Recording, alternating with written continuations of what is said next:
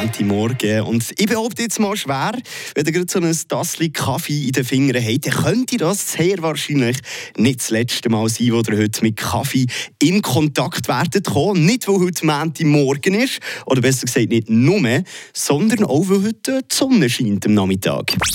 Eine Portion Wissen für einen starken Tag. Schlauere Tag. Mit dem Stop-and-Go-Partner für einen Feriencheck. Auto Bergmann, Armotenstrasse 40 zu Laupen. Ja, Kaffee kennen wir ja alle in der gerösteten und gemahlenen Form aus unserem Tassli. Die Kaffeebohne kann aber noch viel mehr als nur wach machen morgen. Wenn man nämlich die Bohnen presst, entsteht unter anderem das wertvolle Kaffeebohnenöl daraus. Wertvoll darum, weil man es gerade in der Kosmetik mega gut einsetzen kann. Kaffeebohnenöl wird seit langem schon in diversen Haut- oder eben Sonnencreme gebraucht.